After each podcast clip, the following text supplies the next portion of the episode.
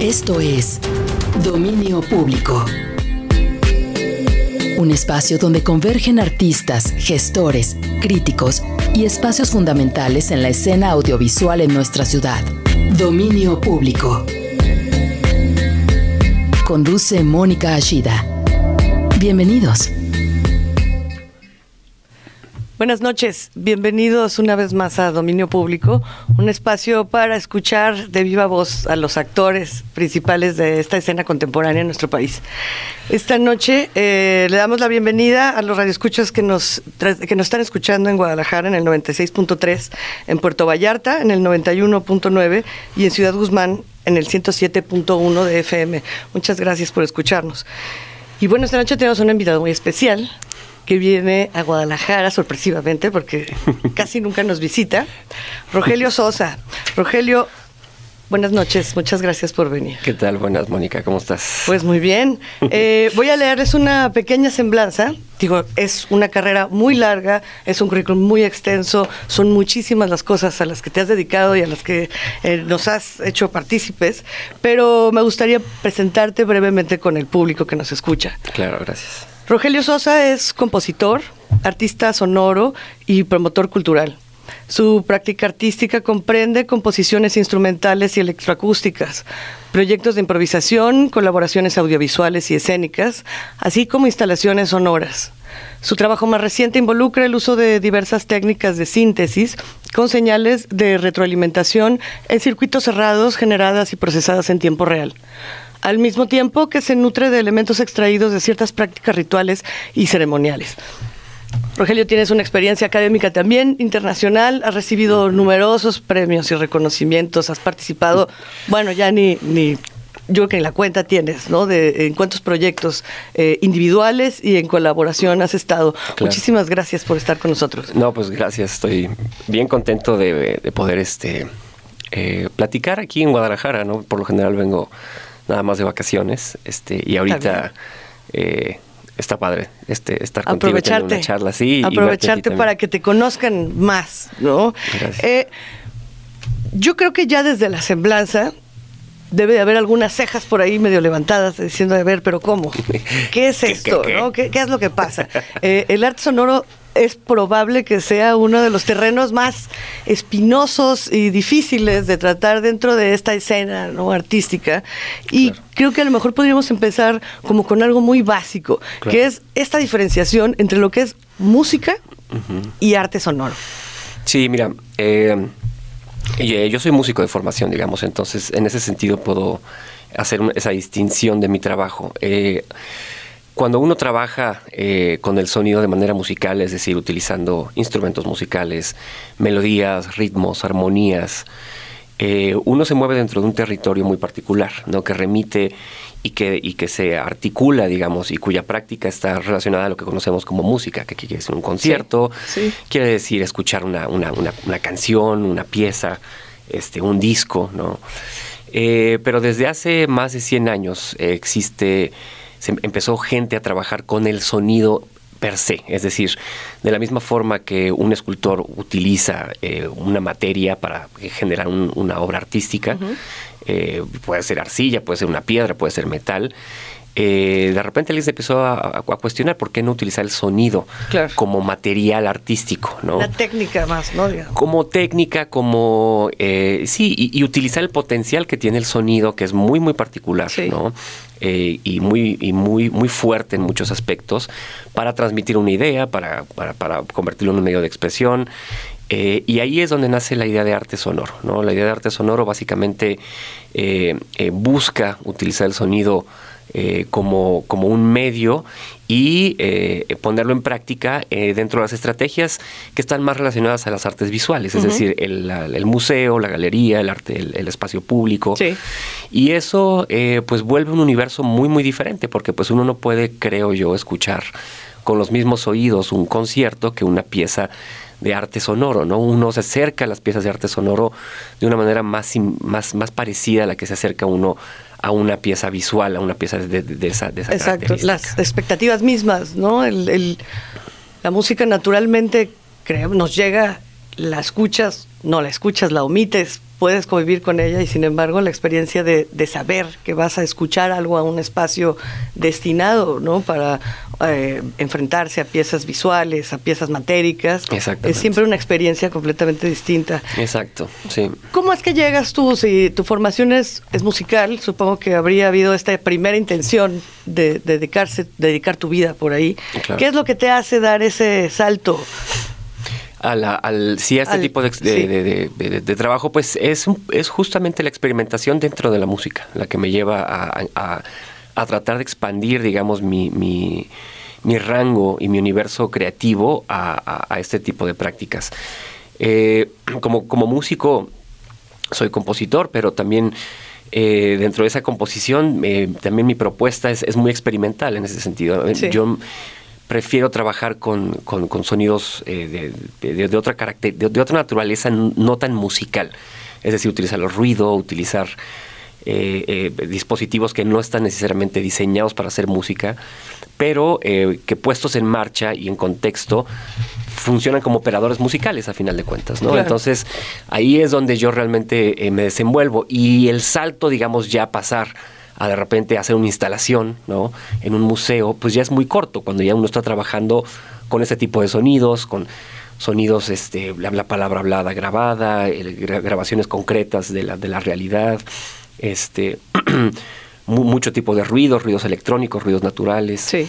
Entonces ya ahí de repente la misma cabeza, el mismo imaginario te empieza a sugerir de repente, bueno, a lo mejor esto funcionaría no solo en un concierto, sino también en un museo resonando, y empieza uno a conceptualizar de la manera en la que hace eh, muy similar las artes visuales, a, cargar de, conceptos y de forma y de, y de, estrategias que interrelacionen la obra.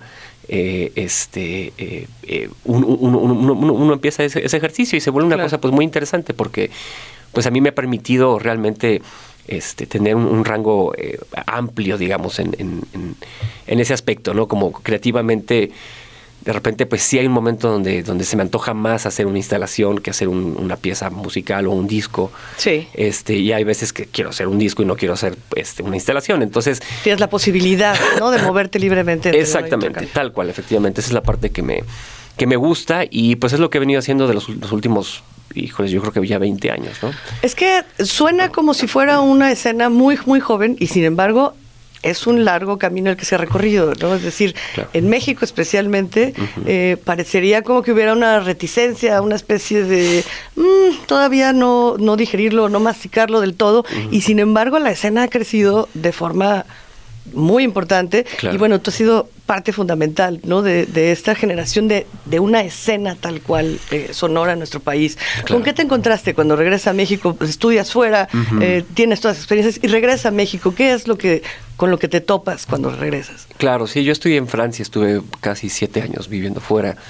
Yo regresé en el 2004 y pues sí, había una escena muy nutrida, digamos, eh, de, gente que estaba descubriendo las herramientas tecnológicas, por un, por un lado, a, principios de, pues, de siglo, eh, y había mucha efervescencia de entorno, mucha, mucha, mucho cruce también interdisciplinario.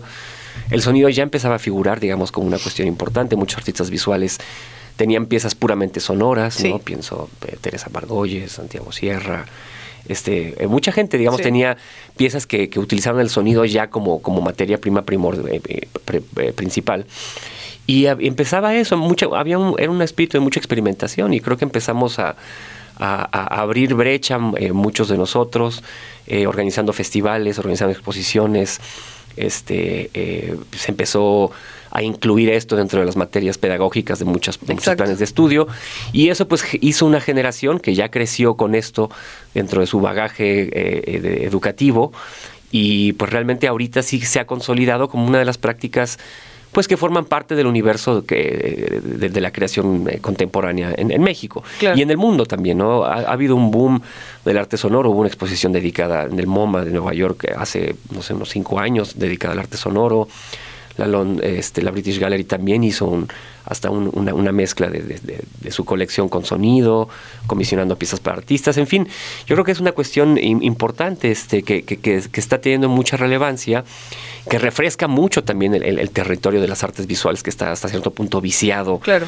¿no? Entre eh, prácticas muy similares y de repente alguien que llega con una eh, visión eh, que involucra tiempo, que involucra sonido, pero que no es música, y con todo ese potencial, pues creo que ha, generado mucho revuelo y como te decía, mucha, ha refrescado mucho la, la, escena, ¿no? Claro, y sobre todo el abrir la posibilidad a colaboraciones, a diálogos, ¿no? A intercambio entre artistas es siempre algo que es muy bienvenido, ¿no? Normalmente eh, estamos acostumbrados como a esta individualidad, esta, esta creación única y sin embargo cuando se dan estos estos diálogos y estas colaboraciones son muy nutritivos. Claro. No sé si quisieras que pasáramos a un corte musical para regresar y hablar un poco más justo de estas colaboraciones que has realizado. Por supuesto. Podemos escuchar algo material de mi último disco, aquí volviendo a, la cuestión eh, de la música.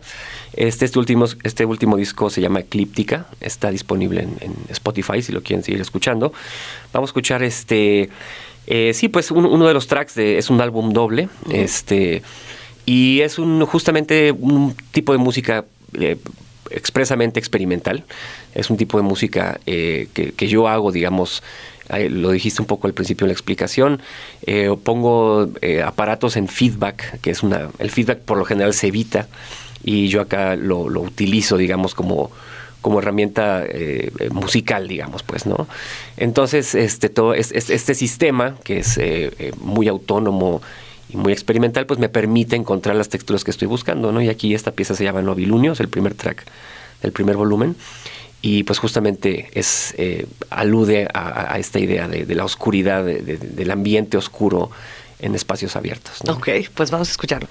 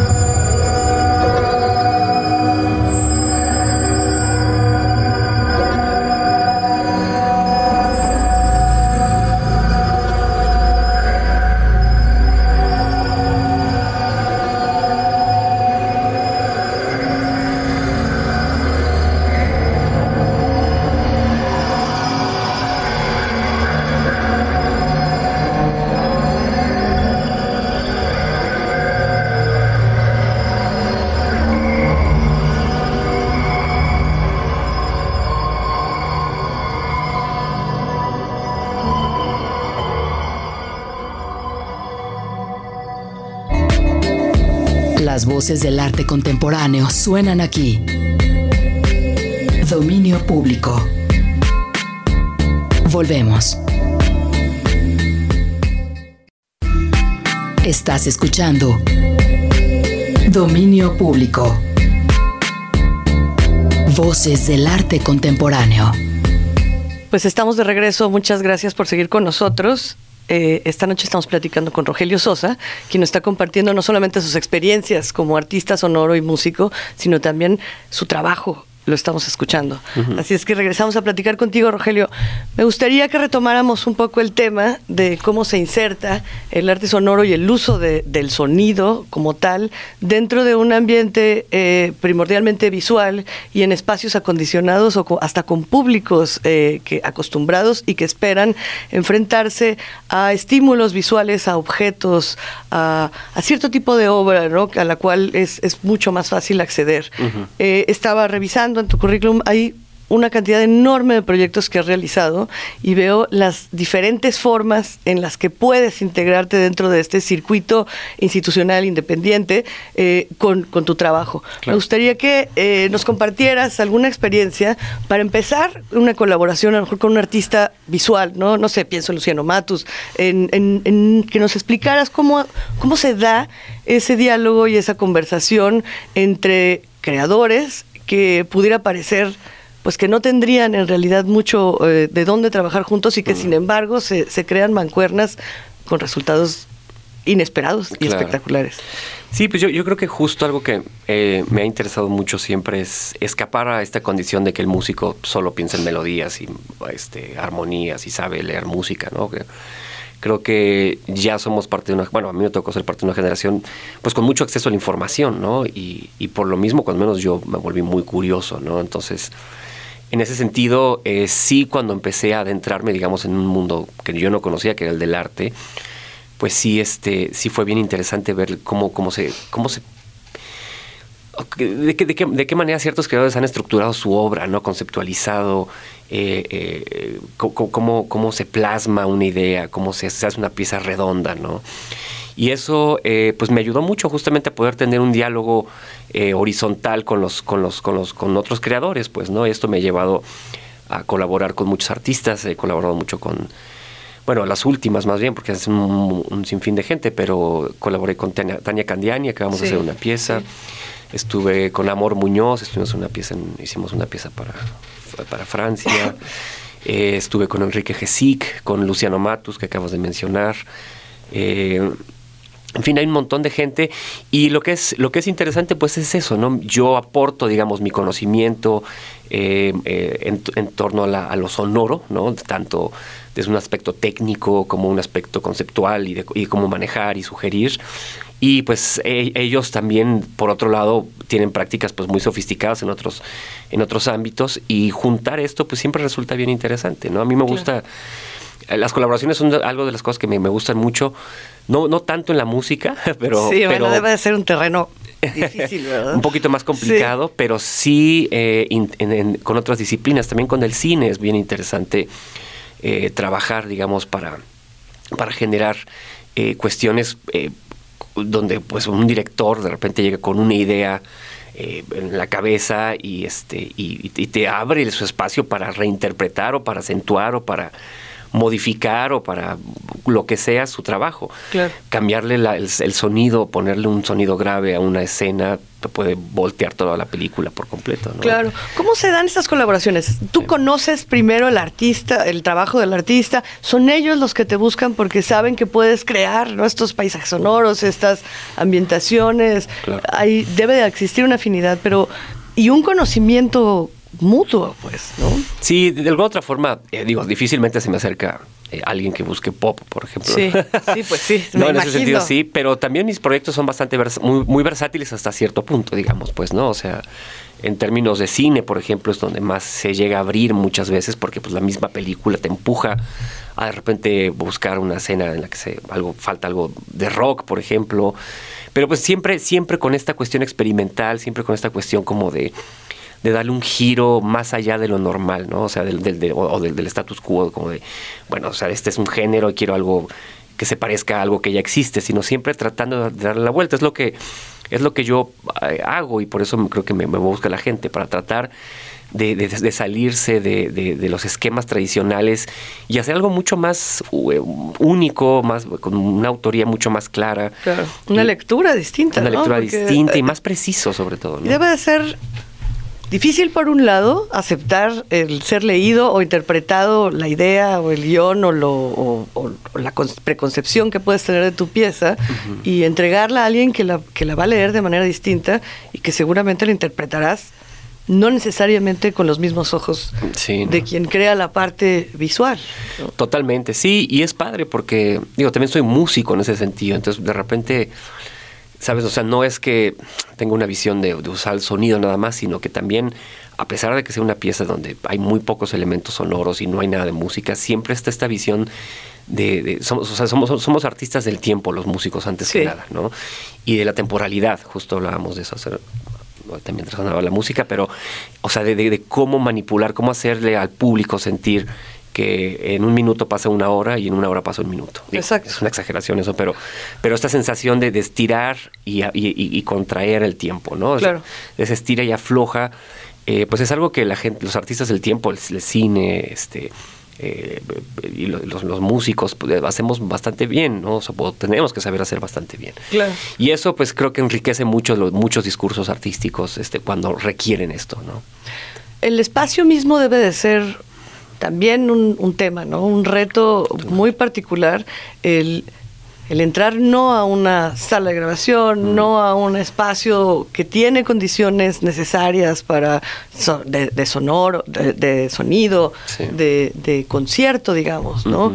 Eh, ¿Cómo es que hacen esta simbiosis? Eh, creo que el, el video fue una de las primeras formas difíciles a lo mejor de aceptar, ¿no? El entender que le tienes que dedicar tiempo a, algo para poder entenderlo, para poder verlo, que tiene un inicio, que tiene un fin, que se repite, que, tiene como muchos matices. Creo que fue uno de los primeros retos a los que el público nos tuvimos que, ver obligados a enfrentar.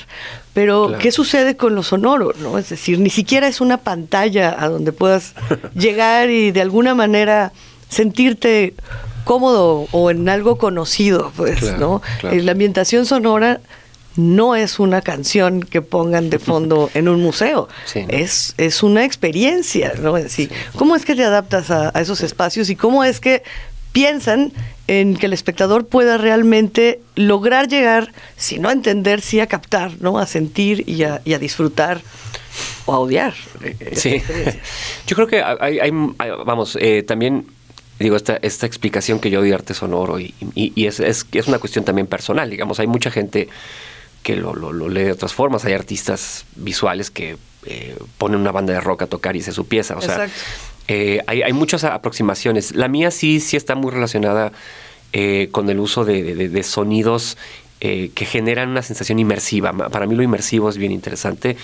Mi arte es muy inmersivo en ese sentido. O sea, la idea de estar, de llegar, adentrarte y, estar dentro de un, de un pues una especie como de útero que te envuelve y te o, que, o que de alguna otra forma está en diálogo con el espacio que te rodea. Esa parte para mí es muy, muy importante. ¿no? Yo no puedo pensar, cuando uno hace una pieza in situ, ¿no? para sitio específico, eh, siempre pues estás pensando a ver cómo está, cómo, qué tanta resonancia hay en el espacio donde vas a presentar, eh, si estás dialogando con otras piezas, si hay piezas que están sonando al lado o no.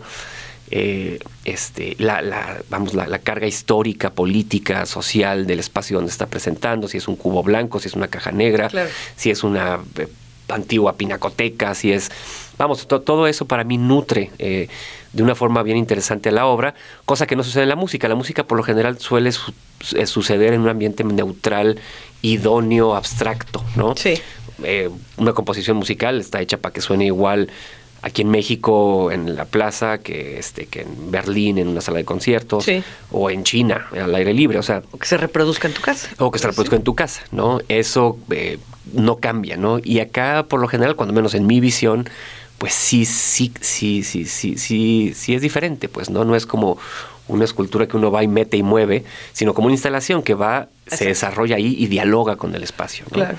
¿Nos podrías contar alguna de estas colaboraciones que has hecho? Eh, no sé, obviamente no hay que, no hay una que sea mejor o algo así, pero alguna de, no sé, con Tania, con, Luciano, con Enrique sí, con alguna de las últimas experiencias que hayas tenido, como para que se pueda entender un poco, ¿no? ¿Qué es lo que se puede esperar al entrar a una sala de exhibición y toparse con estas estas, eh, estos diálogos. Claro. Pues mira, la que fue muy interesante fue la última, una de las últimas que hice con Tania Candiani. Este, Tania, eh, ella está haciendo videos, eh, está haciendo un, tipo, de video donde, donde también utiliza mucho el aspecto sonoro. acá en el Museo de Cincinnati le hizo una comisión y ella decidió hablar sobre las industrias eh, ya, eh, que, ya no existen, digamos, en la ciudad, una especie como de requiem al, a los obreros y al trabajo. Sí. Eh, y decidió hacer una, una, serie de piezas corales. Okay. Entonces, ella se topó con la cuestión en donde en algún momento pues tenía le dieron un coro de, de, eran más o menos como 40 mujeres eh, que estaban acostumbradas a leer música tradicional, ¿no? Y estas 40 mujeres, pues de repente iban a imitar el sonido de la industria, ¿no? Entonces, por un lado estaba la cuestión eh, de la industria del puerco, de la, de la imprenta, eh, la industria este, acerera, y eh, pues de repente se, dio cuenta que necesitaba una, alguien que escribiera una partitura, justamente para que ellas pudieran leer e imitar todos estos sonidos. Entonces nos pusimos a colaborar a ver de qué forma podía yo escribir la música en donde realmente el coro está cantando puro ruido, ¿no? Entonces tienes ahí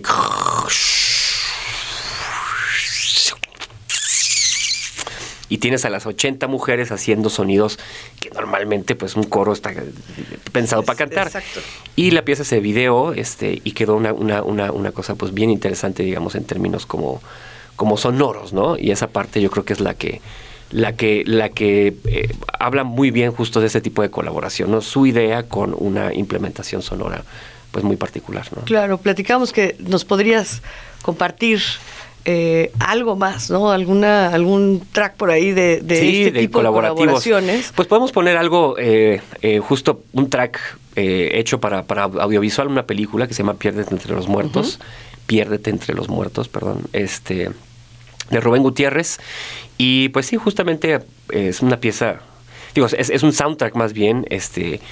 hecho pues en, colaboración con, otro músico que se llama Esteban Aldrete y, y que tiene eh, pues esto, la, la, la idea como de, ir pasando desde cuestiones muy ruidosas y sonidos experimentales, pero también pasando por el rock y, es una pieza que es, una, una, una, película que sucede siempre en el desierto, entonces jugar con esta idea también de, de, la guitarra desértica y todo eso, ¿no? Es el silencio, ¿no? En el desierto uno esperaría... Y el silencio también, sí, todo esto, ¿no? Es una, es una película bien interesante, se la recomiendo muchísimo.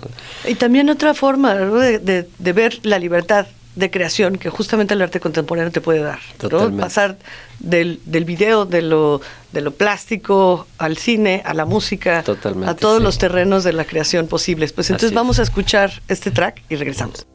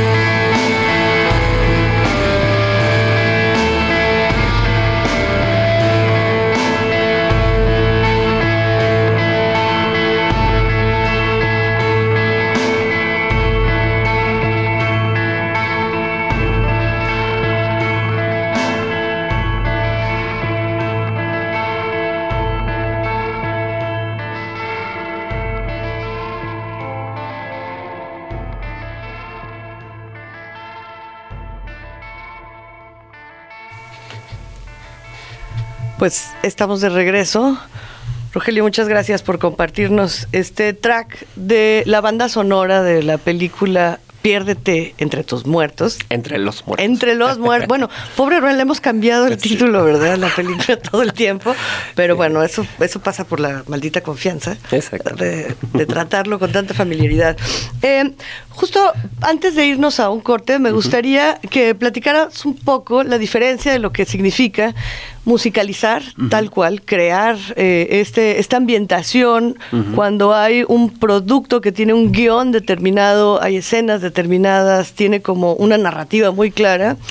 Y a lo mejor la experiencia mucho más creativa que fue eh, lo que nos contabas previamente de tu colaboración con Tania, en donde básicamente tú tuviste que crear, pues, ¿no? Eh, lo que iba a suceder para que pudiera ser posible la idea del artista. Claro. Sí, pues sí, aquí el cine, digamos, eh, depende mucho del director, evidentemente, de lo que busque y de la sección de cada película. Hay, hay cuestiones que en donde un guion ya incluso tiene como el tipo de referencia, ¿no? Este, escrita, ¿no? Algo similar a esto. Eh, y otras veces, eh, pues no, ¿no? A veces hay, hay, secciones en donde de repente incluso el director no te pide nada y tú propones y funciona increíble. Y es una, es una cuestión de probar, básicamente, es muy empírico en ese sentido, ¿no? Le, metes, le quitas, le pones pruebas y es, es, muy divertido porque pues ponerle audio y música a la imagen eh, le, empieza a dar vuelta, o sea, empieza a, hacer, a complejizar, ¿no? Claro. La narrativa eh, global, el momento, eh, una música hace que de repente voltees incluso a ver algo que no estás viendo. Este, te condiciona hasta emocionalmente. Te condiciona emocionalmente. Eh, utilizar leitmotivs, que son estas como ideas, temas recurrentes o asociados a un personaje o a una situación y estarlo repitiendo formaliza de una también le da una narrativa particular a, las películas y es, es un trabajo bien bien interesante yo disfruto muchísimo realmente trabajar con, contra la contra contra imagen y luego también pues bueno la, parte en, el arte, pues ahí hay otro tipo de juegos, ¿no? Mucho más abstractos a veces, mucho más eh, arriesgados en cierto sentido. Este, y de una complejidad diferente, pues, ¿no? Eh, a veces sí, pues, completo, o sea, muy similar al cine, cuando se trata de un video, por ejemplo, pero muchas veces también son cuestiones que suceden en vivo, ¿no? O sea, performáticas. improvisación. Improvisación, exactamente. Hay, hay, quizás mayor libertad en ese sentido, ¿no? El cine, pues mal que bien estás eh, poniéndole eh, pues audio a muchos millones de pesos ahí puestos, ¿no? Entonces, y el arte a veces puede ser mucho más ligero en términos económicos y permite más libertad, ¿no? Pues sí, es algo que hay que tener en cuenta, por supuesto. Pues vamos a ir a un corte y regresamos para seguir platicando con Rogelio Sosa. Las voces del arte contemporáneo suenan aquí. Dominio público. Volvemos. Estás escuchando Dominio Público. Voces del arte contemporáneo. Pues estamos de regreso con Rogelio Sosa, quien nos ha estado platicando acerca de su trabajo como artista sonoro y músico. Y bueno, estuvimos previamente platicando acerca de colaboraciones con artistas visuales, eh, participaciones en la musicalización de películas, en diferentes formas de integrarse a, la escena eh, audiovisual con un diálogo entre creadores. Pero ahora me gustaría, Rogelio, que platicáramos de tu trabajo personal, ya ver cómo es que se desarrolla este tipo de trabajo eh, ya dentro de una carrera personal, ¿no? ¿Cuál es, cuál es el camino? ¿Cómo es que, te puedes integrar dentro de este circuito sin ya tener que, participar o, ser parte de algo más, sino que ya sea presentar tu obra y tu creación directamente al público? Claro. Sí, pues realmente tengo dos tipos, eh, digamos, mi trabajo son, se divide en dos primordialmente, es, lo que, es un poco lo que estuvimos hablando al principio, eh, la música experimental este, y el arte sonoro, ¿no? Mis eh, proyectos musicales que involucran eh, sacar discos este, y hacer conciertos de una manera tradicional, si bien la música que suena no es tan tradicional, ¿no? Este, en ese sentido, pues he tenido, utilizo mucho, mucho tipo de herramientas, algunas herramientas electrónicas, algunas veces utilizo mucho la voz también. Eh, no para cantar necesariamente, sino para utilizarla como un generador sonoro, expresivo, este, gutural muchas veces.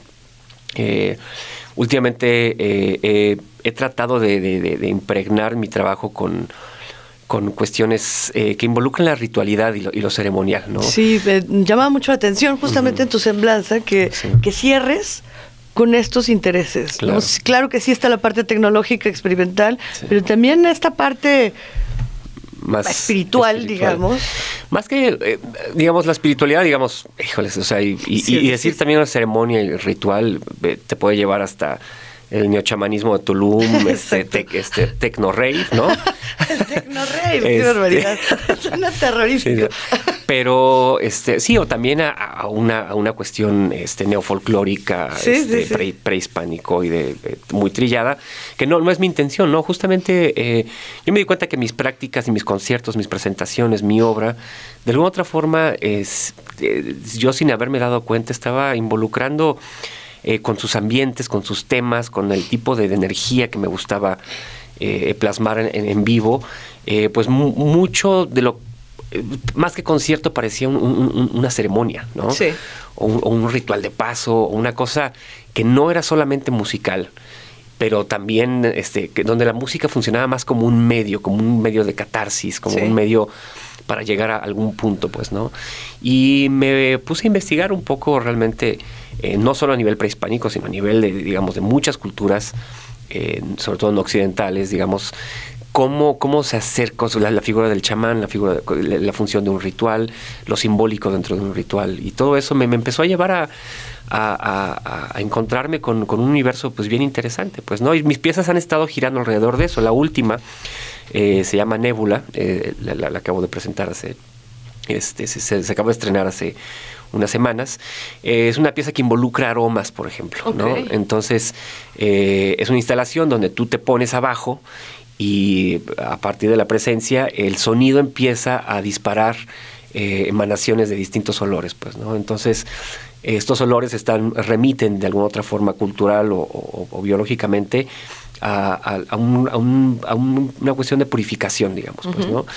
Entonces, eh, los, rituales de purificación no solo es llegar y purificarte, sino hay una curva ¿no? de, preparación, de sufrimiento, dolor, piensa en un temazcal, ¿no? el, calor excesivo, y después ya el, alivio. El alivio, exactamente. ¿no? Entonces, la pieza constantemente está manejándose en ese sentido, y pues uno es una pieza multisensorial, literalmente, ¿no? Porque se huele, se siente la brisa, porque son realmente es son atomizadores que, se, que, el, que, el, que el sonido va disparando. Sí. Y se ve también, ¿no? Porque se hacen unas nubes bien bonitas flotando en, en, el espacio, pues, ¿no? ¿Dónde lo presentaste? En un museo que está al lado del Munal, en la Ciudad de México, en la calle de Cuba, que se llama el, el MUPE. Es el Museo del Perfume, es un museo bien, bien interesante, sí, que acaban de abrir eh, eh, hace unos, el año pasado y nos hicieron a unos unas, 10 artistas una, una, serie de comisiones en donde combináramos nuestra práctica con la cuestión ah, del aroma y el, y el olor, pues, ¿no? Y hay piezas bien, bien interesantes. Estuvo ahí, pues, Tania Candiani, justo hablando de ella, Juan José Rivas, eh, Mauricio Gomiliki, este, en fin, eh, Fritzia, este, un montón de gente que estuvimos ahí, pues cada quien a partir de su acercamiento acercándonos al mundo del olor, pues, ¿no? Pues qué experiencia. Súper interesante, sí. Digo, parecería algo absolutamente irreconciliable, ¿no? Totalmente. debe de haber sido un reto bien interesante, muy sí. interesante. Sí, a mí me costó un espacio que hay que descubrir, claro. Como todos los museos Totalmente. en la Ciudad de México, qué barbaridad. De, cada cosa creo que hay un museo por ahí. eh, me gustaría ver, hablar un poco sobre las experiencias, justamente, ¿no? Hablabas de, de, esta comunión, como de este sentido que, que te llevó a, a, averiguar un poco más, a investigar sobre lo ritual, sobre lo ceremonial. Debe ser muy diferente también eh, crear para una experiencia colectiva y para una experiencia muy individual. Es decir, los museos generalmente aportan experiencias que son más individuales, más personales, eh, que, que, una sala de concierto, que un espacio público, que, que, un lugar en el que tú sabes que de entrada vas a estar en comunicación, directa con, con, muchas más personas. ¿Cambia la pieza? ¿La tienes que, o podría adaptarse? No, yo sí pienso, o sea, pienso, sí, para mí hacer una instalación, por ejemplo, en donde de repente puede haber una sola persona, o puede haber, digo, la inauguración puede haber más, pero sí, sí. pero sí me gusta pensar eh, eh, que, efectivamente son, son experiencias un poco más íntimas, efectivamente, ¿no? Y deben de ser hasta para ti, ¿no? Es decir, eh, un museo creas y lo sueltas. En realidad, en, lo colectivo requieres de, requiere tu presencia, ¿no? De alguna manera para orquestar un poco totalmente, todas esas sensaciones. Sí, son dos cosas bien diferentes, ¿no? Al principio no me gustaban las instalaciones, porque era muy raro como de repente decir, bueno, pues ya la hice y, ya no ya no tengo que hacer nada. Sí, ya, no vuelvo. Digo, muy muy tonto, pero sí me costaba trabajo, ¿eh? pero pero sí este y después les, les agarré justo el, el, modo y el gusto, ¿no? A la idea de de hacer algo que está ahí siempre existiendo, ¿no? Y que la gente puede entrar y no sabes quién entró, quién salió y qué pensó, si le gustó, se quedó. La, la abordó? ¿no? Exactamente. Es un poco eso, no necesariamente tiene que estar desde principio así. Mis piezas son cíclicas, por ejemplo. Ahí en ese sentido yo no tengo principios ni fines. Ah, perfecto. Sino son, o sea, en el momento en el que tú llegas, la ventana está siempre funcional para que tú entres y salgas cuando quieras, pues, ¿no? Evidentemente tengo estrategias para tratar de capturar al público y que se quede lo más posible. Sí. Son cuestiones ya de, estrategia, pero sí no hay principio ni fin, no es una función, digamos, ¿no? Exacto. Y depende del espectador mismo la decisión de, de arrancar eh, un poco sí, totalmente, sí. Eh, hay gente que sí me ha tocado gente que se queda y se sienta ahí y la veo quedarse a escuchar el loop, ¿no? Y hay loops que míos que duran, no sé, hasta una hora. Entonces de repente la gente, y bueno, y, como que ya percibe, que eh, alcanza a entender de qué va toda la pieza, ¿no? Digo, gente muy clavada, evidentemente. y otros no, hay gente que nada más va y está un rato y percibe y siente y, y sale, pues, ¿no? Entonces esa es la parte que es interesante, ¿no? no Ahí, este, ahí, a diferencia de un, concierto, digo, no se puede salir siempre a la mitad del concierto, pero, pero sí está la idea de, pues, de, más esquemática de un principio y un fin, ¿no? Entonces, el evento, pues, es, una cuestión eventual, ¿no? O sea, tiene un principio y se, se termina y se acabó. Pues, claro. Pues, ¿qué te parece si nos presentas una de Tenemos dos opciones, a ver cuál. A ver, a ver, a ver. Eh, tratando de encontrar lo más musical, digamos, ¿no? Este, de las piezas que tengo. Pues justo la, última, Nébula, que es este, una pieza. Eh, pues muy, muy armónica, digamos, en ese sentido. Sí. Este, y otra que puse en el MUAC, que se llama Interior 12. Eh, en el MUAC me dieron una sala que oscurecí completamente de negro, ¿no? Este, y en donde hice una, una suerte de requiem, este, donde a, mucha gente le pedí una opinión sobre, su, sobre, sobre México, ¿no? y estiré 14 mil veces literalmente eh, su, voz y las puse todas en, al mismo tiempo. Entonces escucho una, suerte como de, de requiem bastante eh, lúgubre. pues suena difícil escoger. ¿Cuál? Yo creo que vamos por esa. Esa hace mucho que no la escucho. Ah, sí, la pues, otra eh, es, un poco similar a la de. Por, pues encantados. Vamos a escucharla entonces.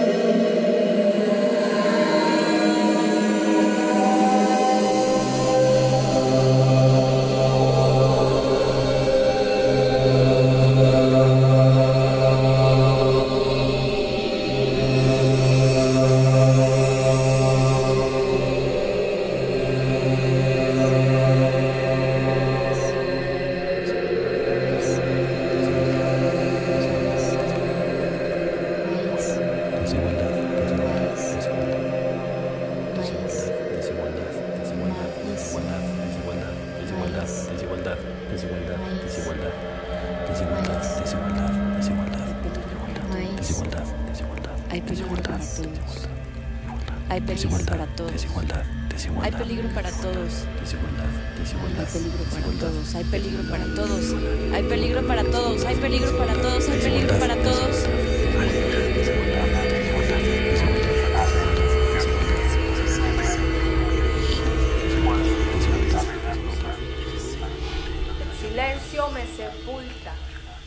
Pues desgraciadamente el tiempo del que tanto hemos hablado se nos acaba. nos encantaría seguir escuchando. Creo que a todos nos gustaría terminar de, de escuchar esta ambientación, ¿no? este retrato de nuestro país que, Claro. que hiciste. Pero me gustaría, Rogelio, no dejar pasar la oportunidad eh, de que nos les digas a nuestro público dónde podrían seguir escuchando tu trabajo. Creo que es muy importante no quedarse nada más en el conocer, en el, en el tener este, este primer eh, vistazo hacia lo que es toda tu labor artística, sino que puedan seguir escuchando y profundizar mucho más. Claro. Sí, pues está mi página rogeliososa.com, ahí este, hay información. Eh, eh, también y en los streamings, también en, en SoundCloud, soundcloud.com y buscan Rogelio Sosa, Rogelio-Sosa, de hecho, Sí. es, este, ahí, ahí está, hay bastante trabajo. En Spotify también hay trabajo, eh, spotify.com, Sí. en Bandcamp también hay bastantes, eh, mucho, much- muchas cuestiones. En YouTube también, si ponen Rogelio Sosa... Hasta eh, para ver, ¿no? músico, de hay presentaciones, en vivo y cosas así, digo, digo, muchas no las hago yo, hay, hay como un poco de todo, como, Sí. como YouTube, ¿no? Este, pero pues sí da, da un poco una idea, ¿no? Y este, y eso, y quienes hayan estado interesados, simplemente poner arte sonoro, Claro. eh, México, de repente, pues da- darse cuenta de toda la cantidad de gente que está haciendo cosas, eh, eh, y siempre es, es bueno para los creadores de todo tipo, ¿no? Tener esta cultura sonora que escape a la, a la pura música comercial que estamos acostumbrados a escuchar. De repente es, es bien enrique- enriquecedor para el oído. El oído es un Claro, músculo, ¿no? claro. De repente vale la pena Claro. ejercitarlo. No, bueno, pues mil gracias por acompañarnos, Rogelio. Qué bueno que estás en Guadalajara, qué bueno que nos viniste a visitar y compartiste tu trabajo. Muchísimas gracias a todos. Buenas noches y nos vemos la próxima. Buenas noches. espesa. Se levantó el viento. Primero era como la voz de un vacío, un soplar desde el espacio hacia el interior de un orificio, una ausencia en el silencio del aire. Después se alzó un sollozo, un sollozo desde el fondo del mundo, el sentir que temblaban los vidrios y que se trataba realmente de... Por hoy fue todo en Dominio Público. Te esperamos el próximo viernes en punto de las 9 de la noche para seguir explorando la historia, procesos y momentos del arte contemporáneo. Hasta entonces, aquí, en el 96.3 FM de JB, Jalisco Radio.